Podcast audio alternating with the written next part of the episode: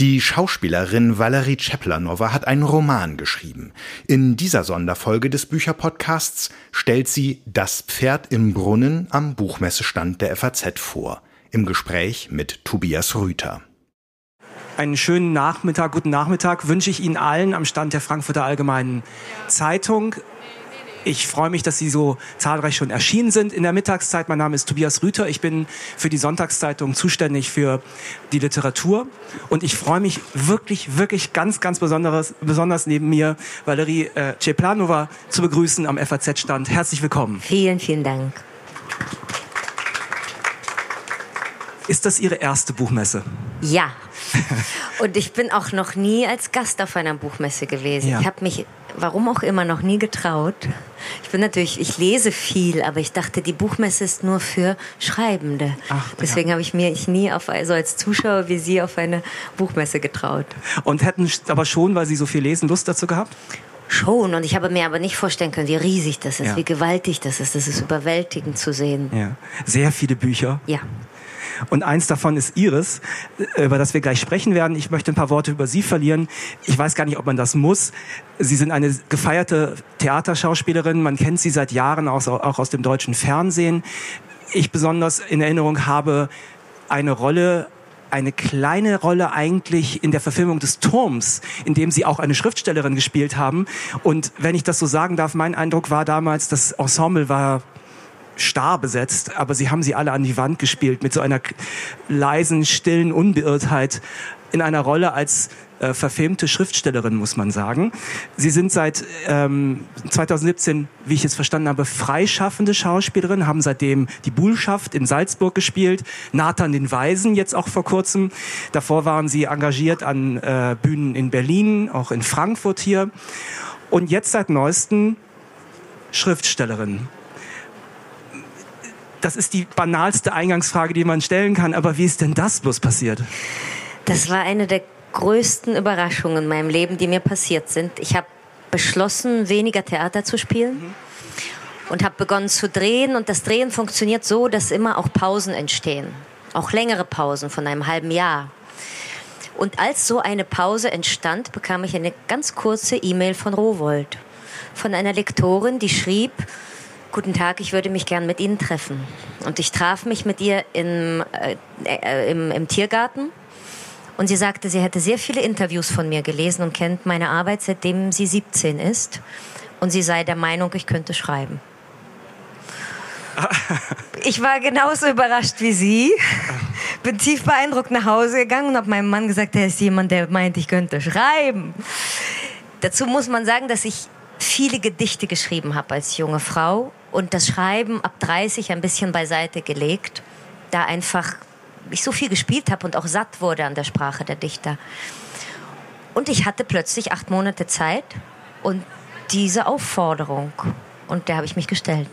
Also ich nehme an, auf der Buchmesse rennen sehr, sehr viele Menschen drum, die gerne auch mal einen Anruf bekommen würden von einer Lektorin, die sagt, ich glaube, sie können schreiben. Das ist ja äh, eine wirklich wunderbare Geschichte, die sich in die vielen wunderbaren Geschichten diesem kleinen Buch, kurzen Buch, ähm, nicht kleinen, kurzen Buch äh, wiederfinden da eigentlich auch dazugehört, weil es ja eigentlich eine autobiografische Geschichte ist oder sagen wir mal eine autobiografisch gefärbte Geschichte. Das Buch Das Pferd im Brunnen erzählt in kurzen Kapiteln die Geschichte einer sowjetischen Familie, die Hauptfigur, würde ich jetzt sagen, darüber können wir gleich diskutieren, ist Nina, die Großmutter der Erzählerin. Die Erzählerin, das Ich dieses Buches taucht erst spät auf, ergreift spät erst das Wort. Die Familie kommt aus Kasan. Das liegt so auf der halben Strecke zwischen Moskau und Jekaterinenburg. Sehr weit im Osten von hier aus. Ähm, und das Buch erzählt rückblickend in kurzen Anekdoten, Passagen die Lebensgeschichte dieser Familie, der Frauen der Familie, eben nach autobiografischen Motiven ihres eigenen Lebens. Sie selbst sind, wenn ich richtig gerechnet habe, erst auch mit acht Jahren aus Kasan nach Deutschland gekommen. Dieses Buch ist jetzt auf Deutsch geschrieben. Sie haben anfangs auch, äh, glaube ich, Ihre Mutter hat Ihnen untersagt, Russisch zu sprechen. Mhm. Wie war das, diese Sprache für das Buch zu finden, wenn sich doch in den Erinnerungen möglicherweise sehr viel Russisch einfach nach vorne drängte? Hm, interessante Frage. Das hat es gar nicht getan. Denn so zu Hause, wie ich im Deutschen bin, bin ich im Russischen nicht. Das heißt, ich habe zwar diese Sprache als Kind gesprochen, aber hier bin ich wirklich Mensch geworden in der Sprache oder erwachsen geworden in der Sprache. Und dieses Buch hätte ich in Russisch nicht schreiben können. Und wie die Sprache ist, das ist ein bisschen, ich musste danach nicht suchen. Ich habe diese Sprache für meine Arbeit als Schauspielerin verdrängt als ich jung war, gab es viele Momente. Es gab sogar einen Moment mit Dimitar Gottschef, da war ich ganz jung. Da habe ich gesagt, ich habe doch eine eigene Sprache. Und jetzt muss ich Heiner Müllers Sprache in mich reinlassen. Und es gab, als ich so 22, 23, 24 bin, richtig so einen kleinen Kampf. Und dann hat Müller gewonnen. Und lange mich durch diese Landschaft getragen. Und vielleicht auch mit dem Weggang dieser Regisseure, mit denen ich so einen Weg gegangen bin, ist mein eigenes Sprechen wiedergekommen und hat plötzlich so Raum bekommen. Ich wollte diese Frage, die ich jetzt stelle, eigentlich viel später stellen, aber sie drängt sich geradezu auf an der Stelle. Sie sind eine von einer ganzen Reihe von Schauspielerinnen und Schauspielern, die in den letzten Jahren aufsehenerregende äh, autofiktionale Bücher geschrieben haben. In ihrem eigenen Verlag, äh, beziehungsweise bei Rowold Edgar Selge vor zwei Jahren, fabelhaftes Buch. Dann Matthias Brandt, ähm, Johann von Bülow auch bei Rowold Berlin. Und es ist sehr auffällig. Ich habe irgendwie, weil ich auch gleichzeitig viel übers Fernsehen schreibe, irgendwie ein Fable dafür gehabt und mich dafür auch die ganze Zeit interessiert, diese Bücher gelesen. Und was, was auffällt, ist, dass all diese Bücher so unterschiedlich die Autorinnen und Autoren sind und auch die Stoffe, verbindet so eine leise Lakonie und eine große Zurückhaltung im Stil. Und ich habe gedacht, Sie haben gerade eben gesagt, äh, dass Sie mussten die andere Sprache, die Theatersprache verdrängen oder andersrum ich wollte Sie ganz ernsthaft fragen, ob das eine Reaktion war auf die ganzen, zum Teil ja auch hoch, also hochtrabenden Texte, die verblasene Prosa, die Sie als Theaterschauspielerin sprechen müssen, ob das auch ein Versuch war zu sagen, jetzt weg mit den Prätensionen, die Bühne frei und jetzt komme ich. Interessant. Mir ist es, ich habe auch drüber nachgedacht warum, ich bin ja eher jünger jetzt in Bezug zu Matthias Brandt oder Edgar Selge, aber trotzdem fühle ich eine Verwandtschaft. Und ich habe als junge Frau viel mit älteren Regisseuren gearbeitet. Und da gab es, ob es jetzt Gosch war oder eben mit Frank Kastorf oder mit Dimitar Gottschew, gab es eine gewisse Form des Umgangs miteinander und des Umgangs mit dem Autor. Und das bedeutete auch, sich natürlich den Autor an erste Stelle zu stellen und dann erst den Regisseur. Das hat sich verändert. Und ich glaube, in uns ist das aber noch lebendig. Und irgendwie, weil sich das Theater verändert hat, entsteht eine Leerstelle, ein Vakuum. Und das füllt sich mit der eigenen Sprache, weil wir, glaube ich, diese Autoren spielend sehr eigenständig sein mussten und auch viele Texte durchdringen. Und dadurch ist man wieder zu bereit. Und ich glaube, darin liegt der Grund, warum das plötzlich möglich ist. Interessant. Es ist jedenfalls sehr auffällig, dieses Buch ist ähm, miniaturenhaft. Die einzelnen Kapitel, ich habe jetzt nicht gezählt, wie viele einzelnen es sind, sind zum Teil nur wenige Seiten lang. Sie hängen miteinander zusammen, durch die, verwoben durch die Figuren und die Orte dieser Familiengeschichte um Nina, Lena und äh, jetzt muss ich kurz überlegen, wie heißt genau. Ähm, man könnte aber auch diese einzelnen Kapitel so freistellen und sagen, das sind kleine Erzählungen, ähm, sowas Novellenhaftes. Die Geschichte, die erzählt wird, ist die Geschichte einer, würde ich sagen, matriarchalen Familie, die zusammengehalten wird von der Großmutter, die Urgroßmutter Tanja lebt auch noch. Es ist ein Haushalt, immer wieder wird gesagt, 70 Quadratmeter, also auch die, der kleine enge Raum, auf dem eben diese sowjetische Familie und postsowjetische Familie lebt wird erzählt, die Figuren tauchen auf, gehen weg und über dem Ganzen, das fand ich sehr auffällig, hängt immer so ein Küchengeruch. Ja. Das heißt, es wird immer Bratkartoffeln und Sauerkraut. Wenn Sie das lesen, äh, kochen Sie vor, Sie kriegen sofort Hunger. Ich weiß nicht, ob es dann Bratkartoffeln oder Sauerkraut sein muss. Jedenfalls eine sehr russische Küche. Eine also sauer eingelegte Küche. Und das Lustige ist, dass das, es gibt eben noch einen zweiten sehr äh, untergeordneten, aber wichtigen Standort dieser Geschichte und das ist die Bundesrepublik. Ja. Und dort wird Leberwurst in kleine Ecken, so Leberwurstbrote mit Gurken drauf in kleinen Ecken geschnitten. Und ich wollte Sie zwei Dinge fragen. erstens ist das so eine subtile Rache an der schlechten Küche der Bundesrepublik und das andere ist, wie wichtig ist, weil, weil, wie wichtig ist diese, für Ihre eigene Erinnerung das Essen? Es ist keine Rache, auf keinen Fall. ähm, ich glaube, mein Buch durchziehen ähm, Bilder von sich ändernden und sich nicht ändernden Dingen. Es gibt diese Stelle, wo ich einen Hauseingang beschreibe, der immer noch so aussieht wie vor 50 Jahren, obwohl die Systeme sich ändern. Und genauso ist es mit den Bratkartoffeln. In jeder Generation werden Bratkartoffeln gemacht, in jeder Generation wird darum gerungen, wie man sie gut macht. Und drumherum ändert sich unglaublich viel, aber Frauen stehen in Küchen und Männern und machen diese Bratkartoffeln. Und das war für mich so wichtig. Das gibt Dinge, es gibt Ideen, die auftauchen, denen man nachrennt, man stolpert über sie, aber es gibt auch Dinge, die man immer macht und die einen verbinden mit, durch die Generationen hindurch. Das sind Bratkartoffeln. Leitmotivisch taucht zum Schluss, also Küchengegenstände, der Raum, in dem gegessen wird, der Küchendunst liegt quasi über dem ganzen Buch. Das Buch endet damit, dass die Erzählerin, und ich nehme jetzt hier keine, nichts vorweg, verrate nichts, aber die Erzählerin kocht mit dem gleichen Kochtopf, mit dem auch ihre Großmutter schon gekocht hat. Ich musste daran denken, ich habe vor ein paar Jahren in Wien mal eine ganz tolle Ausstellung gesehen über die Küche im Exil. Ähm, das waren eben aus Wien vertriebene jüdische Familien, äh, andersdenkende politische Familien, also quasi die Exilanten, die in die Welt hinausgingen. Und deren Geschichte wurde rekonstruiert durch Kochbücher und durch Essen. Und es war ganz interessant, da war eine ausgewanderte Familie, geflohene Familie in Australien, die quasi das, ihre Habseligkeit mit sich genommen haben. Und darunter war eine kleine spezielle Pfanne nur für Palatschinken. Die landete dann in Australien und wurde wie ein Familienschatz gehegt. Sie verstehen sofort die Verbindung. Was, da ist so eine Art von magischem Denken, was, was Zeit und Raum überwindet Gleichzeitig ist es ganz nah am Herzen, aber es ist auch ein magisches Denken, mit dem man versucht, möglicherweise tatsächlich wieder zurückzukehren für Sie? Magisches Denken ist ein interessanter Begriff. Ich würde es fast als Gegenteil beschreiben. Es ist dieses Körperdenken oder erdige Denken.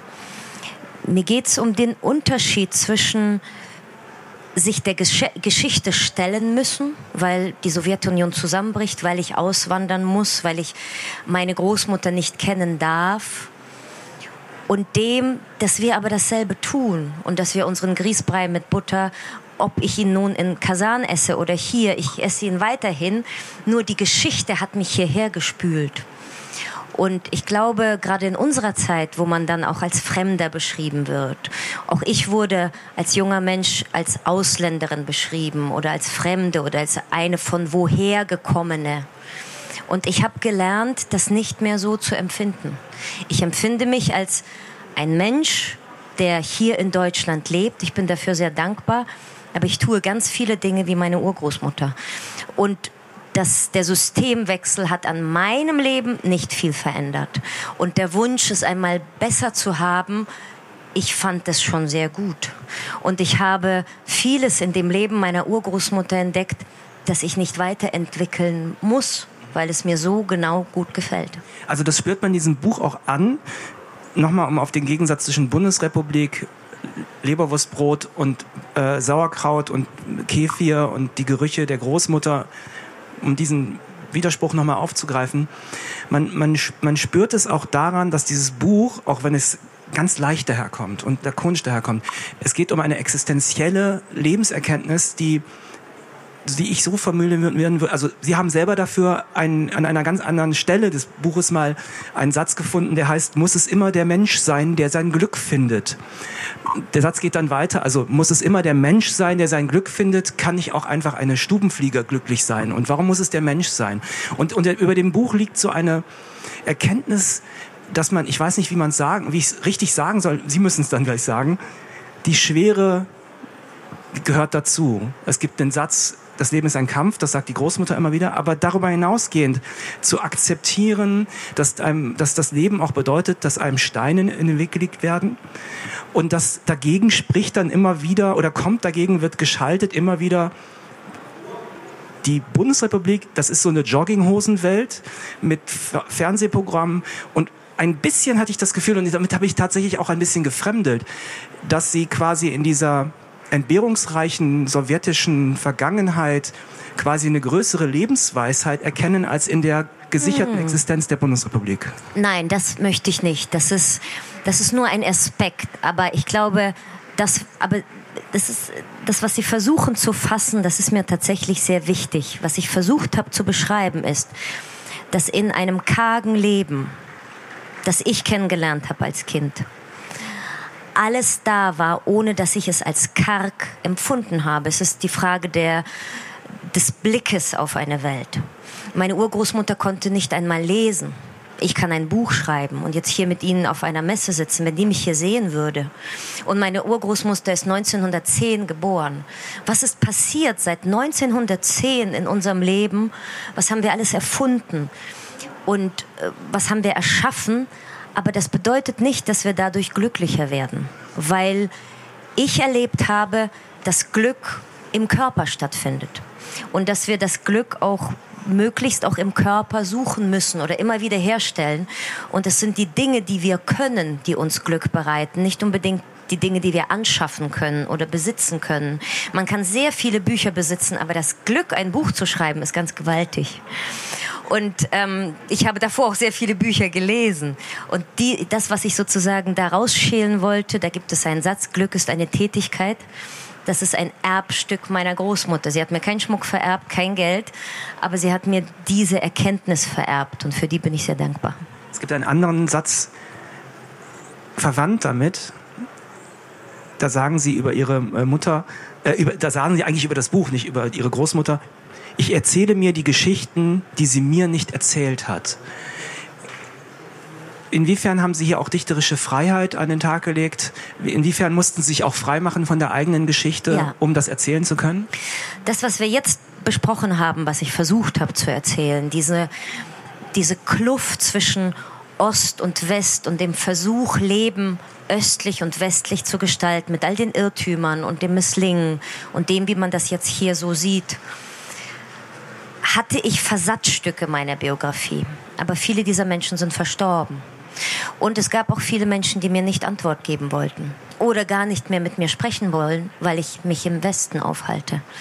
Also musste ich ab einem bestimmten Punkt sagen, das will ich erzählen, wie erzähle ich das? Das heißt, das sind Versatzstücke, die ich aber ausformuliert habe.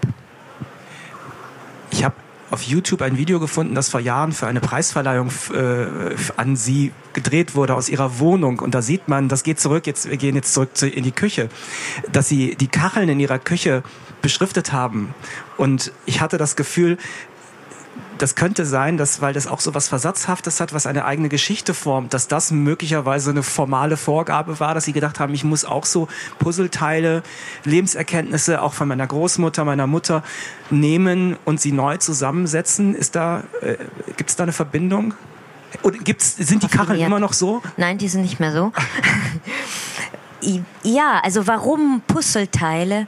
Weil es, um unser Leben heute, glaube ich, zu beschreiben, braucht es sehr viele Aspekte aus der Vergangenheit.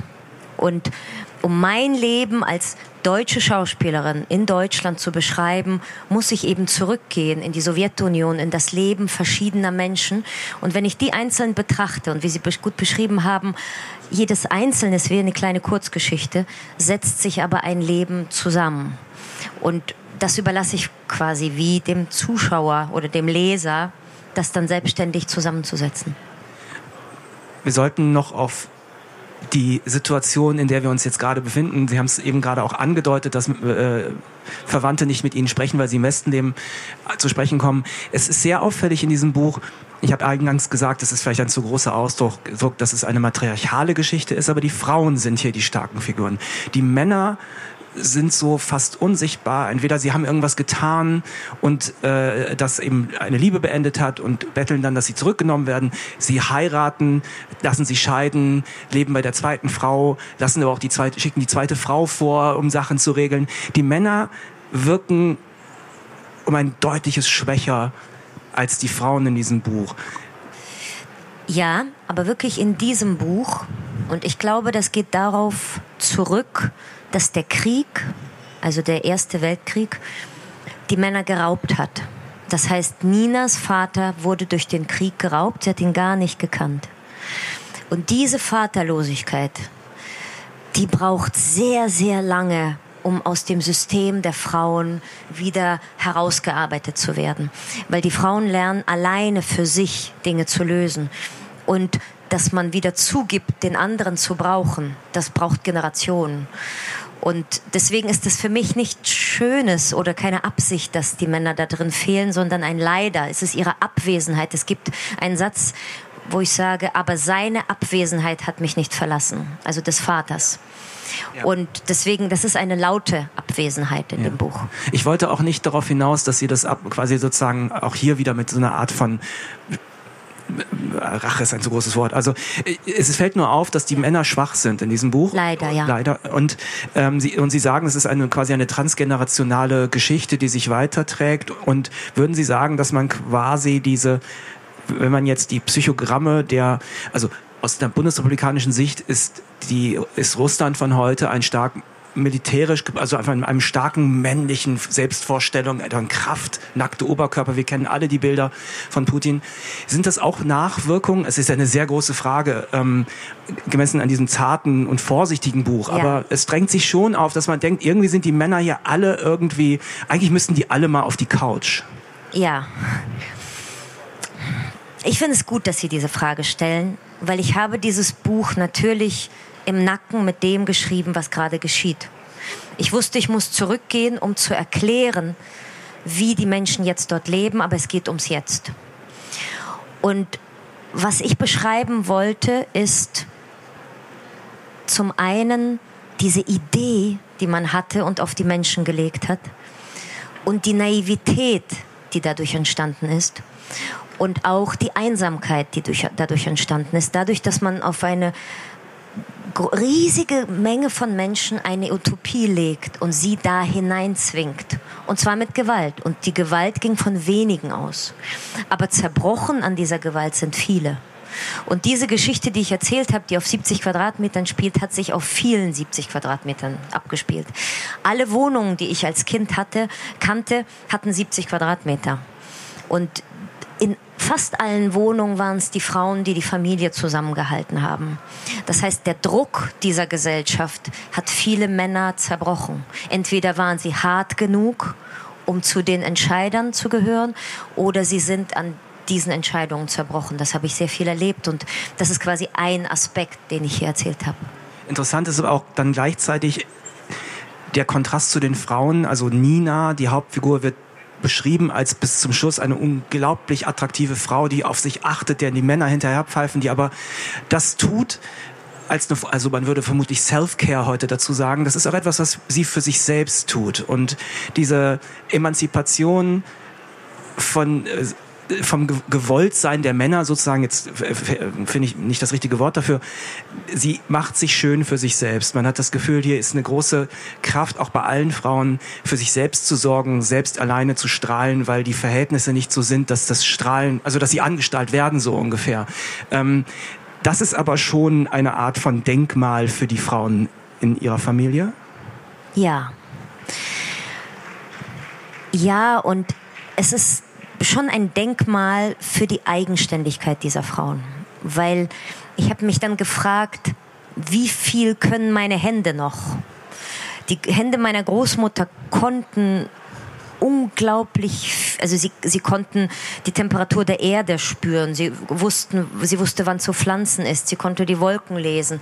Sie hat die Hühner selbst aufgezogen, die sie dann selbst geschlachtet hat sie konnte extrem viel. Sie konnte stricken, sie konnte nähen. Sie hat kaum etwas weggeschmissen.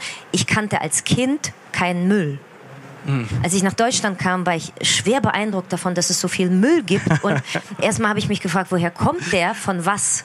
Denn wir sind mit der Schubkarre zum Markt gegangen mit einem Säckchen. Da kam alles rein, die Nudeln kamen in ein Säckchen. Und ich habe wirklich als Kind Müll nicht gekannt. Mhm. Und wenn es mal ein Plastiktütchen gab, wurde es gebügelt, mit einem Tuch drüber, zusammengefaltet und es fürs nächste Mal beiseite gelegt. Und als ich dann hier, erstmal war ich damit konfrontiert und war auch sehr irritiert. Ich war auch irritiert davon, als ich ich in ein Geschäft ging und feststellte, die Äpfel sehen alle gleich aus. Es hat in mir eine tiefe Verunsicherung her hervorgerufen, weil ich dachte, wer hat die so gemacht und wie geht das überhaupt und sind die wirklich essbar? Ich war mir nicht sicher bei vielen Lebensmitteln, ob die essbar sind, hm. weil ich das so nicht kannte und musste mich dann erstmal zurechtfinden. Und dann war ich natürlich sehr amüsiert, als zehn Jahre später es plötzlich ein, ein paar Verpackungsläden gab, wo man dann eben mit seiner Dose hingehen konnte. Und diese ganzen Dinge, die ich so beobachtet habe, dachte interessant, da war schon etwas da, zu dem wir vielleicht mhm. zurückkehren. Das heißt, dieses System des Östlichen, abgesehen von der Revolution, abgesehen von dem Herrschaftssystem, wie die Menschen gelebt haben, da kann man schon hingucken. Das hat eine große Klugheit. Aber was über sie drüber gelegt wurde, was das Land daraus gemacht hat, das ist hochgradig gefährlich und zu verurteilen. Aber was die Menschen daraus gemacht haben, ist sehr kostbar. Und diese Kostbarkeit kann man in diesem wunderbaren Buch sehr genau nachlesen. Ich würde sogar sagen, wenn man genau liest, wird man das Geheimnis der Bratkartoffeln ergründen können. Meine Damen und Herren, ich freue mich sehr, dass Valeria ähm, Ceplanova wir haben gar nicht über ihren Vornamen geredet, das hätten wir noch tun sollen, heute bei uns am Stand war mit ihrem Buch Das Pferd im Brunnen, was der Titel auf sich hat, das müssen Sie auch selber ergründen. Ich danke Ihnen sehr, dass Sie hier am Stand waren und so interessant erzählt haben. Ich gratuliere zum Buch, wünsche Ihnen eine schöne Buchmesse und Ihnen allen auch und danke, dass Sie hier waren. Und vielen Dank fürs Zuhören. Und vielen Dank fürs Zuhören, danke. genau, vielen Dank.